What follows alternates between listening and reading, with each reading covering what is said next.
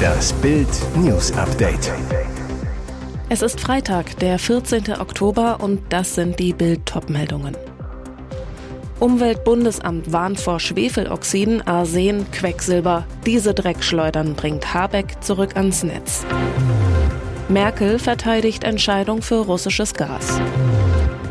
Bergsteiger war drei Wochen vermisst, Julian P. tot in den Alpen gefunden. Das Umweltbundesamt warnt vor Schwefeloxiden, Arsen, Quecksilber. Diese Dreckschleudern bringt Habeck zurück ans Netz. Das hätte sich vor ein paar Monaten noch kein Mensch vorstellen können. Ausgerechnet Klimaminister Robert Habeck bringt an zehn deutschen Standorten schmutzige alte Kohlekraftwerke wieder ans Stromnetz. Einigkeit besteht beim Ziel. Es soll weniger Erdgas in der Stromerzeugung verschwendet werden, weil die Deutschen es zum Heizen brauchen und Russendespot Wladimir Putin kein Gas mehr liefert. Brisant aus Sicht von Umweltschützern, die Dreckschleudern erfüllen teils wichtige Umweltstandards, unter anderem Abgasreinigung nicht. Besonders umstritten der Neustart des 500 Megawatt Blocks E des Braunkohlekraftwerks Jenschwalde in Brandenburg.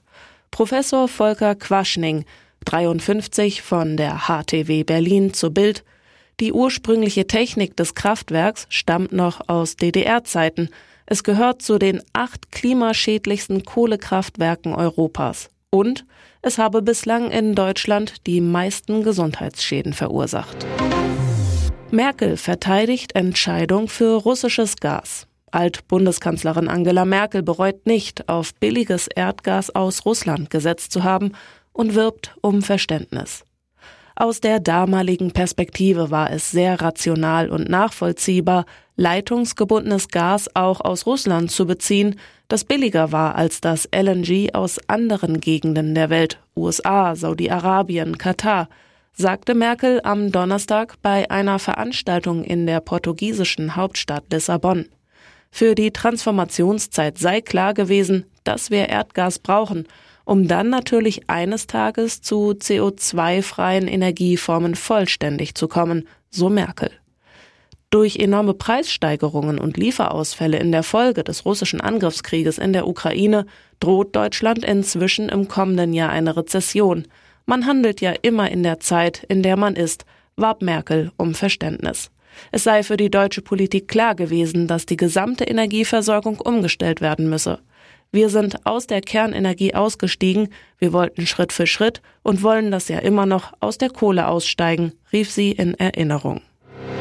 Bergsteiger war drei Wochen vermisst, Julian P., 24, tot in den Alpen gefunden. Jetzt ist es traurige Gewissheit. Der seit drei Wochen im schweren Schneesturm vermisste Bergsteiger Julian P. aus Hannover ist tot. Die Besatzung eines österreichischen Polizeihubschraubers entdeckte die Leiche des 24-Jährigen am Donnerstagnachmittag am Hochkalter in den Berchtesgadener Alpen. Rückblick.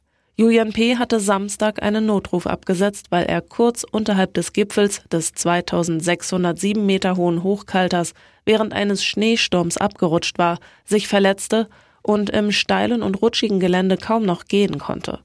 Nach mehreren Telefonaten riss der Kontakt dann dauerhaft ab. Wegen der widrigen Bedingungen musste die Suchaktion immer wieder verschoben werden.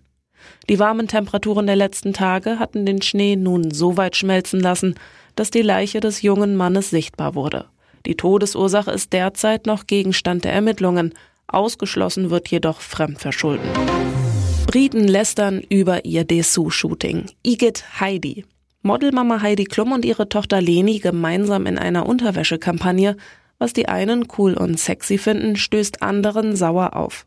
Für die italienische Wäschemarke Intimissimi wurden Heidi und Leni zum Spitzendoppel, posierten in Höschen und BHs für gemeinsame Fotos, drehten auch einen Werbespot, in dem sie in Unterwäsche durch die Gegend stöckeln, Spaß haben und sich auch mal ein Küsschen geben. Igitt Heidi schimpfte eine britische Autorin jetzt in der Daily Mail und findet, dass die Mama-Tochter-Unterwäsche-Werbung ein weiterer Beweis dafür ist, dass die Modewelt keine Grenzen kenne. Sie lästert, wer hat sich ausgedacht, dass es eine gute Idee ist, wenn Mutter und Tochter zusammen in BHs, Höschen und Stöckelschuhen posieren? Das ist so schäbig.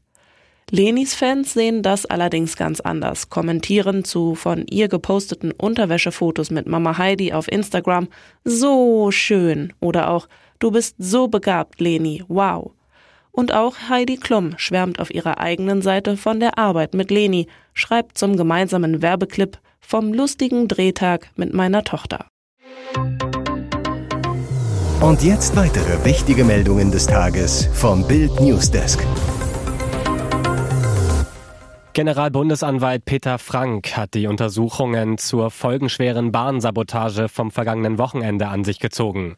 Wegen möglicher verfassungsfeindlicher Sabotage habe die Behörde in Karlsruhe am Donnerstag ein Verfahren gegen Unbekannt eingeleitet, sagte ein Sprecher. Zuvor hatten der Spiegel und The Pioneer berichtet. Weitere Details zu den Ermittlungen nannte der Sprecher der Bundesanwaltschaft zunächst nicht.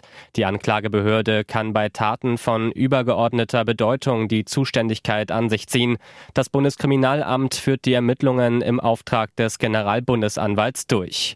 Bundespolizeipräsident Dieter Roman warnte laut dem Bericht in einer Geheimsitzung im Bundestag vor voreiligen Spekulationen. Aus seiner Sicht reiche die Spanne möglicher Täter von Greta-Anhängern bis zum Kreml. Schlechte Zeiten für Jörn Schlönvogt. Der GZSZ-Star bestätigte gegenüber Bild exklusiv die Trennung von seiner Ehefrau Hanna Weig. Schlönvogt zu Bild.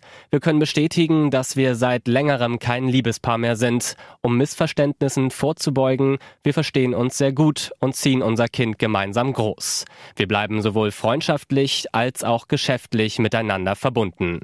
Nach Bildinformation sind der Schauspieler und die Influencerin schon seit einem Jahr getrennt, leben aber noch zusammen. Schlönvogt und Weig haben eine gemeinsame Tochter, die im Dezember 2017 zur Welt kam. Im Juni 2018 heiratete der GZSZ-Star Hanna in einer romantischen Zeremonie im Grand Hotel Heiligendamm an der Ostsee. Jetzt das Eheaus zwischen Schlönvogt und dem zehn Jahre jüngeren Model. Laut Bildinfos ist die Scheidung aktuell noch kein Thema, soll aber in naher Zukunft erfolgen. ThyssenKrupp Steel hat am Donnerstag auf dem Gelände der ehemaligen Westfalenhütte seine neue Feuerbesichtigungsanlage eingeweiht. Dortmunds Oberbürgermeister Thomas Westphal sprach dabei vom Wunder von Dortmund.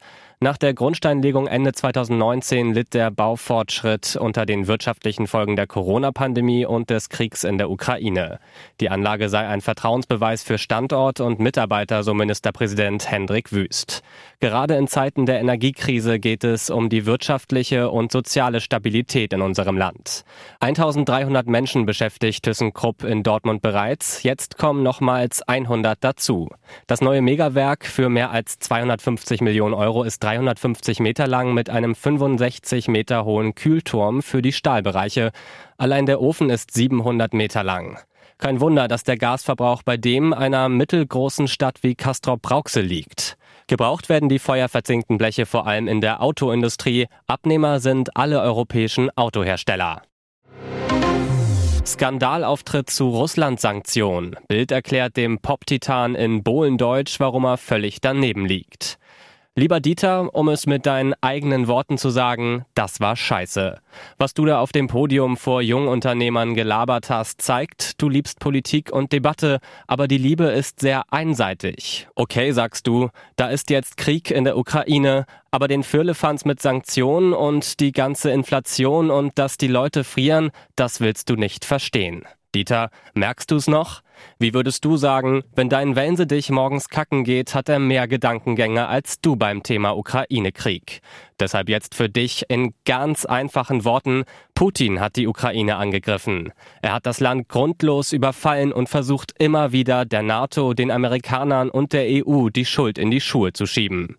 Wenn du, lieber Dieter, jetzt sagst, die Politiker hätten sich bloß an einen Tisch setzen müssen, um Russlands Annexion zu stoppen, dann erklär das mal den Angehörigen ukrainischer Soldaten, die seit Februar durch Russlands Angriff gefallen sind. Oder den tausenden Familien der Frauen und Kinder, die im Bombenhagel von Putins Terroranschlägen starben. Die Ukrainer wollen nichts mehr als Frieden, aber keinen Diktatfrieden, für den Putin die neuen Grenzen ihres Landes zieht. Also in Kurzform nur für dich, Putin bäh, will Bomben und siegen, nix reden, voll Verarsche. Weitere spannende Nachrichten, Interviews, Live-Schalten und Hintergründe hört ihr mit Bild TV Audio. Unser Fernsehsignal gibt es als Stream zum Hören über TuneIn und die TuneIn-App auf mehr als 200 Plattformen, Smart Speakern und vernetzten Geräten.